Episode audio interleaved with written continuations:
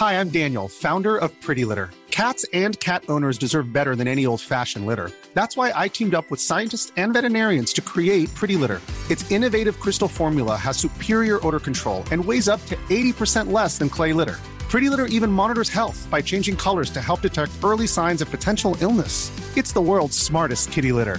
Go to prettylitter.com and use code ACAST for 20% off your first order and a free cat toy. Terms and conditions apply. See site for details.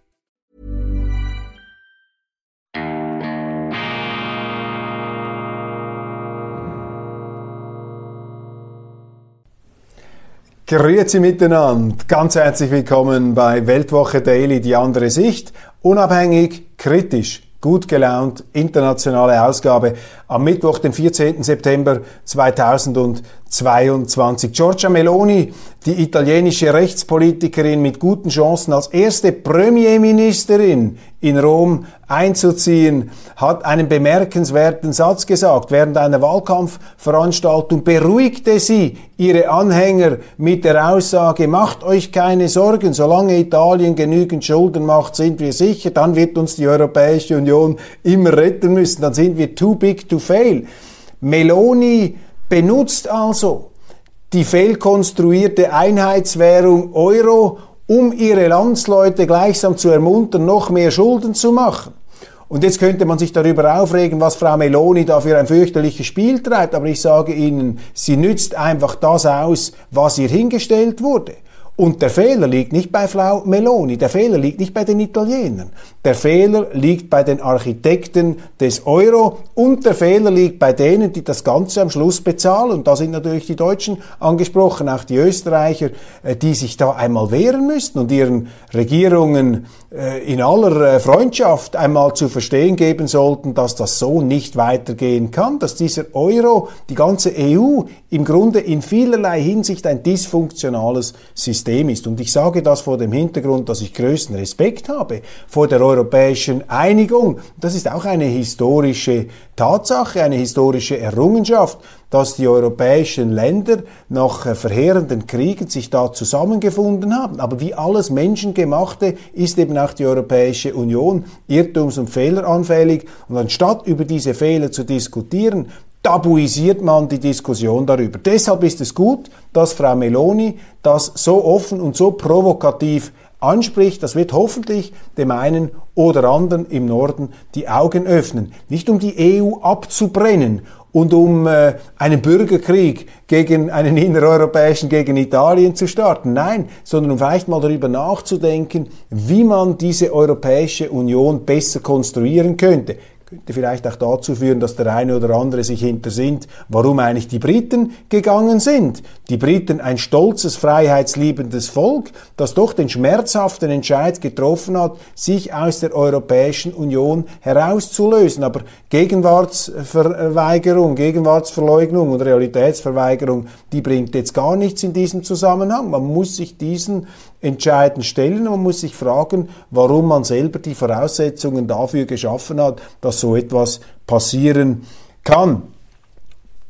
Gute Nachricht, am Anfang wird eine hoffentlich produktive Verstörung innerhalb dieser sonst so konsensgewohnten Teppichetagen auslösen. Preisdeckel von 180 Euro für Stromkonzerne, Planwirtschaft ohne Plan in der Europäischen Union. Anstatt den Markt spielen zu lassen, wird jetzt die Preisschraube angezogen. Frau von der Leyen, die Frau, die alles kann und alles weiß, die wissen jetzt auch, was da die richtigen Preisdeckel sind, wo die richtigen Preise sind. Das ist Sozialismus, das ist Planwirtschaft ohne Plan das ist die Folge einer völlig verkrachten Energiewende, die sich als Energieende entpuppt. Lassen Sie sich nicht einreden, dass Putin schuld ist an diesem Schlamassel. Nein, das ist der Energieausstieg, das ist der Kernkraftausstieg. Da hat man den Leuten vorgegaukelt, auch von bürgerlicher Seite, man könne Kernkraftwerke abstellen, um mit Windturbinen und Solarzellen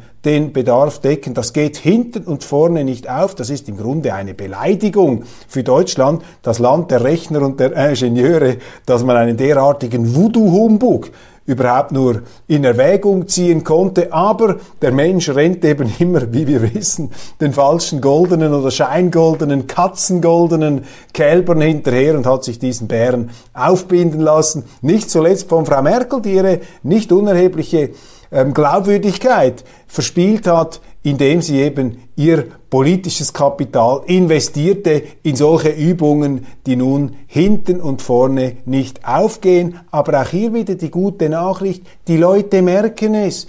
Der grüne Budenzauber verfliegt. Und die Grünen braucht sie auch. Die Grünen wären ja nicht entstanden, wenn es nicht ein real existierendes Bedürfnis nach grüner Politik gäbe. Aber die Grünen sind heute keine Umweltpartei mehr, sondern eine Staatspartei, eine Ideologiepartei, eine Vorschriften- und Verbotspartei. Die Grünen sind grüne Kommunisten die dem Bürger in alle Lebenssphären, in die Atemwege mit ihrer CO2-Gesetzgebung hineinregieren wollen, in die Kühlschränke. Sie wollen uns vorschreiben, was wir noch essen dürfen. Sie wollen uns vorschreiben, wie wir uns fortbewegen sollen, wie oft wir in die Ferien gehen dürfen, wie viel Wohnraum wir noch beanspruchen dürfen und, und, und. Hier hat sich der äh, grüne, ursprünglich sympathische, ähm, die, die ursprünglich sympathische Bewegung, die sich den äh, Problemen der Umwelt, der Natur zuwenden wollte. Greenpeace, das waren in unserer Jugend noch äh, Helden, die hat sich hier äh, versteinert, verknöchert, geriatrisch verhärtet, fast etwas kommunistische Anwandlungen oder sowjetische, spätsowjetische Anwandlungen. Man hat sich da in der eigenen Festung der, in der Festung der eigenen Ideologie hat man sich da verbunkert und da wird jetzt in Lichtgeschwindigkeit die Luft rausgelassen. Die Leute wenden sich von diesen Grünen ab. Gutes Zeichen. Frage einfach, können die Bürgerlichen die Chance da packen. Darum stürzt Deutschland in die Rezession. Die hohen Energiepreise werden die deutsche Wirtschaft schrumpfen lassen. Aber wie passiert das genau? Fragen sich die Medien ganz einfach. Das Geld geht aus. Man kann die Rechnungen nicht bezahlen. Und vor diesem Hintergrund wird natürlich die ganze Entwicklung des Ukraine-Kriegs wieder aufs Tapet kommen. Diese Offensive, man weiß ja gar nicht, was man den Medien noch glauben kann oder nicht, die Zeitungen sind im Rausch, geradezu gedruckte Hirnwäsche. Alles, was die Ukraine sagt, wird für bare Münze genommen. Die Russen sind einfach die Bösen, das sind die Teufel. Und jetzt jubeln die Journalisten über diese Offensive, die stattfindet. Ja, tatsächlich, die Russen sind zurückgedrängt worden, taktisch ähm, ausge dribbelt, ausmanövriert. Einige Einheiten sollen sogar die Flucht ergriffen haben. Nichts Neues. Man weiß militärisch, dass die Russen taktisch schwach sind. Daraus allerdings abzuleiten, dass sie auch strategisch besiegt sind, ist schwierig. Die Russen kämpfen in der Ukraine mit einem Arm zurückgebunden, weil natürlich Putin ganz genau weiß, dass er im Krieg zwischen den russischen und den äh, ukrainischen Brüdervölkern nicht einfach einfahren kann, wie die Amerikaner im Irak ähm, äh, wie die Amerikaner in Vietnam. Sie können nicht einfach einen Napalmteppich legen, um dort den Bush und die Bevölkerung auszuräuchern. Das geht nicht. Da muss er Rücksicht nehmen aus der Logik seiner Kriegsführung heraus. Und wir haben jetzt die Situation, ich habe das in der schweizerischen Sendung etwas vertiefter angesprochen, dass diese Pattsituation sich einstellt, beziehungsweise eine sehr langwierige Abnützungskriegsperspektive sich uns bietet. Und da ist die Frage, die man sich ganz nüchtern ohne Moralismus stellen muss, ist das in unserem Interesse, hier einfach jeden Franken, jeden Rappen, jeden Euro in die Ukraine hineinzupumpen, die Ukraine immer noch mehr aufzurüsten, um dort dann ähm, die russische Eskalation äh, hervorzukitzeln und diesen Krieg noch mehr zu verlängern mit allen Eskalationsgefahren. Sie kennen meine Meinung dazu.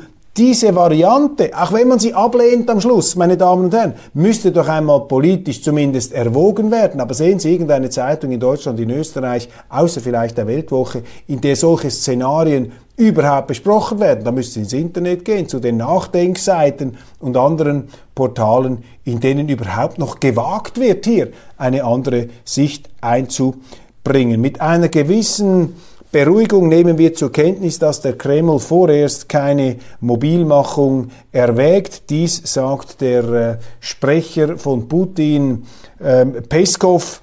Man hat diesem Szenario vordergrund, vordergründig eine Absage erteilt.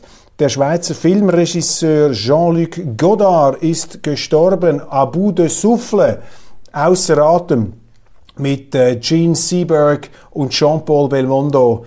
Eine Initialzündung der filmischen Nouvelle Vague, wie es hieß damals, des frischen, modernen französischen Autorenkinos, das die Kritiker begeistert hat. Jean-Luc Godard, der Schweizer, war Teil dieses filmischen Urknalls. Ich als ehemaliger Filmkritiker muss sagen, Au bout de souffle, außer Atem, dann später noch verfilmt mit Richard Gere und ich glaube Piazzadora oder Valerie Caprisky, eine dieser beiden Frauen, spielte die weibliche Hauptrolle. Richard Gere hier in der Rolle des amerikanischen Hollywood Belmondo dieser Film hatte noch einen gewissen Mainstream-Appeal, aber sonst war mir der Jean-Luc Godard und diese ganze Nouvelle Vague, das war mir zu verrätselt. Da bin ich nicht mehr mitgekommen, die Motive der Figuren unklar, die Dialoge, die Handlung zerstückelt. Das war auch etwas ein Experiment, den Film sozusagen als ähm, äh, als Abfolge zuckender Bewusstseinsfetzen neu zu erfinden und ich bin eher ein Verfechter des klassischen Erzählkinos und nicht so auf diese avantgardistische Ausweitung des Experimentierfelds erpicht. Die Wut auf Habeck steigt. Ja, er ist jetzt der ganz große Sündenbock, Robert Habeck. An ihm entlädt sich jetzt der Zorn, den allerdings äh, viele Deutsche auch auf sich selber entladen sollten. Denn wer hat diesen Habeck, wer hat diese Regierungen in, nach Berlin getragen? Und jetzt kann man schon sagen, ja, die Grünen haben ja nicht so hohe Wähleranteile, aber was ist eigentlich der Unterschied zwischen Frau Merkel und Herr Habeck? Und Frau Merkel ist ja auch jahrelang gewählt worden. Also auch die Deutschen sind die Architekten ihres eigenen energiepolitischen Unheils. Und da kann man noch so sehr auf diesen Habeck einprügeln. Am Schluss liegt die Verantwortung beim Wähler. Und dieser Stellvertreterkrieg gegen den äh, grünen einstigen Sympathieträger, der hat auch etwas ähm, Wohlfeiles, man muss das Übel an der Wurzel packen und das, die Wurzel ist äh, der eigene demokratische Entscheid. Für mich sind das alles gute Nachrichten, die Entzauberung der Grünen, die Entzauberung der Energiewende, die offene Diskussion, die wir über die Probleme der Migration haben, auch und gerade in Deutschland, wo man sich sehr, sehr schwer getan hat, vor allem mit den Negativfolgen der Migration, die überhaupt zu thematisieren. Das kommt jetzt alles ans Licht im Zuge der äh, Probleme, die auf uns drängen. Dann ebenfalls sehr interessant. Die Handwerker kritisieren das neue Bürgergeld für alleinstehende Erwachsene. Für mehr Menschen lohnt sich nicht arbeiten mehr als arbeiten. Sie können sich nicht vorstellen, was mir in der Schweiz lebende Unternehmer sagen, wenn sie über dieses von der Regierung beschlossene Bürgergeld sprechen. Sie sagen, das sei der komplette Wahnsinn der deutschen Regierung, dass man jetzt also anfange, einfach Geld zu verteilen an die Leute. Das sei der komplett falsche Weg. Und die Handwerker sprechen es jetzt aus. So gewöhnst du deinen Bewohnern das Arbeiten ab. Das kann es nicht sein. In der Schweiz laufen wir in eine ähnliche Richtung. Eben sind Studien erschienen, die gezeigt haben, dass der Staat extrem hohe Löhne zahlt. Einen Durchschnittslohn von sage und schreibe 120.000 Franken. One size fits all seemed like a good idea for clothes. Nice dress. Uh, it's a it's a t-shirt. Until you tried it on. Same goes for your healthcare. That's why United Healthcare offers a variety of flexible, budget friendly coverage for medical, vision, dental, and more. So, whether you're between jobs, coming off a parent's plan, or even missed open enrollment, you can find the plan that fits you best. Find out more about United Healthcare coverage at uh1.com. That's uh1.com. This is Paige, the co-host of Giggly Squad, and I want to tell you about a company that I've been loving, Olive and June. Olive and June gives you everything that you need for a salon quality manicure in one box. And if you break it down, it really comes out to $2 a manicure, which is absolutely insane. It's also so easy to get salon worthy nails at home with Olive and June. The difference between how your nails used to look when you did them yourself and now with the Manny system is a complete game changer. The best thing about Olive and June too is it's a quick dry. Dries in about one minute, lasts for five days, and full coverage in up to one to two coats. Visit oliveandjune.com slash perfectmanny20 for 20% off your first system. That's oliveandjune.com slash perfectmanny20 for 20% off your first system. Durchschnittslohn verdient man beim Schweizer Staat von der Putzfrau bis zum Amtsdirektor den Durchschnitt berechnet. Das ist höher als in der Privatwirtschaft. Da wundert man sich dann nicht mehr, wenn sehr viele Leute lieber beim Staat arbeiten, wo sie krisensicher beschäftigt werden und gleichzeitig noch mehr verdienen. Das sind ungesunde Entwicklungen. Das ist ein Sozialismus. Das ist ein Staatskapitalismus, den äh, die sonst äh, zu einer gewissen Überheblichkeit neigenden Europäer immer gerne den Russen oder den Chinesen ankreiden. Vielleicht wäre es gescheiter mal in den Spiegel zu schauen. Charles ist anders und das zeigt er. König Charles, Charles III. Eine etwas ungute Namensgebung. Hochinteressant, warum übrigens die, äh, das Königshaus Charles Charles getauft hat, denn die beiden ersten Charles, Charles I. und Charles II., das waren Angehörige des Stuart-Königshauses, der Katholiken, die über die schottische Einflugschiene auch den britischen, den englischen Thron ähm, besetzt haben, die dann aber zum Teil sogar auf dem äh, Schafott äh, wieder entfernt wurden, weil diese Stuart-Könige den kontinentalen Absolutismus, den katholischen Absolutismus in England durchsetzen wollten und sich dabei die Zähne ausgebissen haben. Übrigens Maria Stuart, die berühmte Schottenkönigin, auch wie der Name schon sagt, eine Stuart, eine Vorläuferin von Karl I., Karl II. Es gab dann Jakob I., James I., der auch schottischer König war. Das war der erste, der diese beiden Throne vereinigt hat. Und in der Folge, nach der Abservierung äh, des, äh, des Charles II. durch den ähm, Wilhelm von Oranien haben es die Stuarts ein letztes Mal noch probiert im 18. Jahrhundert in Gestalt von Bonnie Prince Charlie, der dann als Alkoholiker traurig in Rom und in Paris endete dieser Bonnie Prince Charlie, hat es versucht, mit den schottischen Hochlandkämpfern noch einmal die Engländer in die Bredouille zu bringen und sich diesen englischen Thron zurückzuerobern. Es hat nicht geklappt. Und jetzt also doch noch ein Charles auf dem Thron. Charles Dritte, der, aber der allerdings mit den Stuarts und mit dem Katholizismus wenig am Hut hat. Nach meiner Beobachtung macht er es sehr gut. Die Medien lauern auf Fehltritte und er muss da höllisch aufpassen. Er wird natürlich auch unterschätzt, so wie ich das äh, aus der Distanz beurteile, ergibt sich da auch etwas volksnäher, volksverbundener, pflegt das Bad in der Menge. Die Frage wird sein, ob Charles, der Mann, sich eine ähnliche Zurückhaltung auferlegen kann wie die Queen, eine Frau, der es leichter fiel zu schweigen. Männer haben ja immer das Problem, das sehen Sie auch an dieser Sendung, dass man sich mitteilen will, dass man seine Meinung kundtun möchte. Aber wenn Sie König von England sind, da müssten Sie eben auf den Mund äh, sitzen können. Bulgarien in den Schengen-Raum. Auch interessant. Passen Sie auf jetzt, dieser Ukraine-Krieg wird benutzt, um die EU noch größer zu machen. Dieser Ukraine-Krieg wird benutzt, um der EU mehr Macht zuzuschanzen und damit die Demokratie, äh, die Souveränitätsrechte der Bürgerinnen und Bürger zurückzufahren. Mehr Zentralismus, größere EU, das sind jetzt die Ziele. Sie wollen die Chance packen dieses Ukraine-Kriegs, der sowieso nach Corona eine massive Ausweitung der staatlichen Tätigkeit gebracht hat. Da müssen die Liberalen, da müssen die Bürgerlichen aufpassen. Und Bulgarien im Schengen-Raum, da kann ich nur sagen, gut Nacht am 6.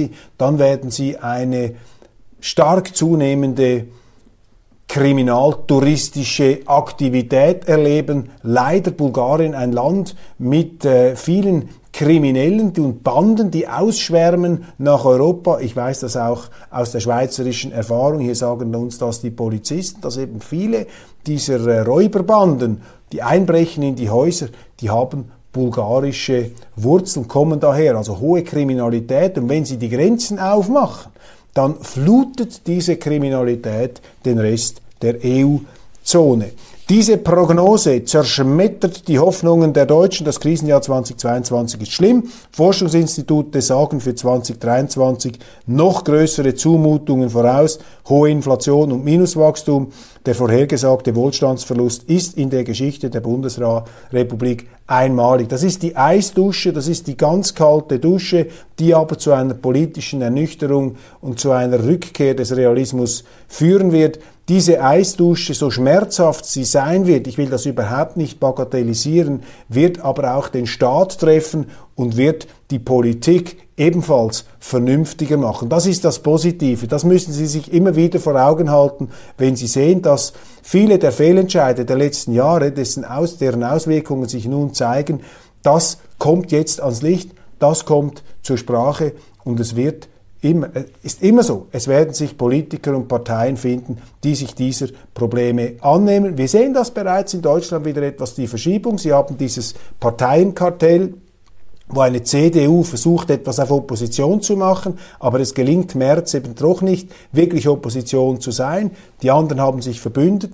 Die FDP hat sich bis zur Unkenntlichkeit, bis zur Ununterscheidbarkeit den anderen angebietet und plötzlich gewinnt an Profil wieder die AfD. Das merken Sie auch daran, dass die AfD so massiv verteufelt wird. Oder eine Politikerin wie Sarah Wagenknecht, die davon ganz weit links jetzt plötzlich da mitten im konservativen Lager zu stehen scheint, eine Art äh, Beweglichkeitswunder auch äh, der, der Politik in Deutschland. Ich sage das in großer Anerkennung. Und diese Sarah Wagenknecht wird zusammen mit einer ähm, Alice Weidel bereits im gleichen Atemzug genannt. Zwei Frauen, die da als Vorbilder für Oppositionstätigkeit in Deutschland gefeiert werden. Und da sagt noch jemand, die deutsche Politik bewege sich nicht. Doch, doch, da bewegt sich einiges. Nicht mit Rechten demonstrieren soll wohl heißen, gar nicht demonstrieren. Leitartikel von Weltchefredaktor Ulf Poschardt, ebenfalls ein Lichtblick, dass Ulf Poschardt, dieser Erzliberale, der nun wirklich qualifizierte, fundierte Abneigung verspürt gegen alles, was nach AfD aussieht, dass er jetzt indirekt hier die AfD verteidigt und sagt, das geht jetzt auch nicht, was Merz durchgezogen hat in der traditionsgemäß CDU-freundlichen Welt. Ihr wollt da faktisch in der Verteufelung der AfD das Demonstrationsrecht verbieten, auch das kommt jetzt langsam zum Vorschein. Und die deutschen Journalisten merken, dass das einfach krank ist, wenn man nicht einmal mehr rechts sein darf in Deutschland. Darfst du nur noch links sein oder mittig oder, oder, oder Greta oder gar nichts mehr oder grün. Man muss rechts sein können in einer Demokratie. In einer Demokratie, wo niemand mehr rechts ist oder wo sich niemand mehr getraut zu sagen, er stehe rechts. Das ist keine Demokratie mehr. Und dass Ulf Boschart das jetzt anspricht, ist auch ein positives Zeichen, bewegt sich auch was in den Medien. Ähm, Herr Habeck ist abgestürzt in den Umfragen, nur mehr Platz 6, allerdings auf Platz 1 dieser äh, auf mich skurril wirkenden Umfragen ist jetzt Annalena Baerbock. Vielleicht sind auch diese Umfragen nicht wirklich präzis. Gazprom, die Gewinnmaschine, einer der skurrilen Nebeneffekte der Sanktionspolitik. Man möchte Putin verarmen, man möchte Putin ins Elend hineinstoßen und die russische Gasfirma Gazprom meldet absolute Rekordgewinne. Kein Wunder hätte man alles voraussehen können. Wenn sie ein rares und teures Gut verknappen, dann wird es eben noch rarer und noch teurer. Das sind die Gesetze der Marktwirtschaft die wir uns allmählich in Europa abzugewöhnen scheinen. Kein Wunder, wenn die Europäische Union sich da als eine Art Sozialismusmonster 2.0 hervortut, indem sie überall, überall Preiskontrollen, Preisdeckel, Meinungskontrollen einführt. Also das ist nach wie vor hier das Epizentrum der Probleme aber die Wirklichkeit, die Wirklichkeit wird wie ein Schlaglicht, wie ein Scheinwerfer diese Probleme zum Vorschein bringen. Deshalb bin ich zuversichtlich, dass diese Krisenzeit, die uns alles abverlangen wird, diese Krisenzeit wird auch die Chance, wird auch die Möglichkeit für Lösungen bringen. Und ich habe da wirklich ein ganz großes Vertrauen in unsere europäischen natürlich auch in die schweizerische Gesellschaft, das sowieso mit unserem direktdemokratischen System. Aber ich glaube und ich plädiere auch dafür, jetzt müsste doch dieser ganze Krieg in Deutschland, in der Europäischen Union dazu führen, die Energiekrise, alles was damit zusammenhängt, endlich, endlich mehr direkte Demokratie nach vorne zu bringen. Mehr Demokratie wagen, mehr direkte Demokratie wagen, mehr Schweiz wagen in ganz Europa, friedliche Koexistenz, Selbstverteidigung, selbstverständlich, nicht ein naiver Pessimismus, Neu äh, Pazifismus, Neutralität, nach allen Seiten freundliche Distanz, Konzentration aufs Wesentliche, Wohlstand, Frieden, Freiheit, Sicherheit. Auf keinen Fall darf man sich verführen lassen von der Illusion, nochmals als militärische Großmacht auf die Bühne treten zu wollen. Das haben die Europäer hinter sich. Da haben sie sich derartig blutige Nasen geholt. In diese äh, Geisterbahn, in dieses Gruselkabinett sollte man noch nicht, äh, nicht noch einmal abstürzen. Meine Damen und Herren, mit diesen hoffnungsfrohen Worten schließe ich für heute. Ganz herzlichen Dank für die Aufmerksamkeit. Ich freue mich, wenn Sie morgen wieder dabei sind bei Weltwoche Daily, die andere Sicht. Ich wünsche Ihnen einen wunderschönen guten Tag. Even when we're on a budget, we still deserve nice things. Quince is a place to scoop up stunning high-end goods for 50 to 80% less than similar brands. They have buttery soft cashmere sweaters starting at $50, luxurious Italian leather bags, and so much more. Plus, Quince only works with factories that use safe, ethical, and responsible manufacturing. Get the high-end goods you'll love without the high price tag with Quince. Go to quince.com/style for free shipping and 365-day returns.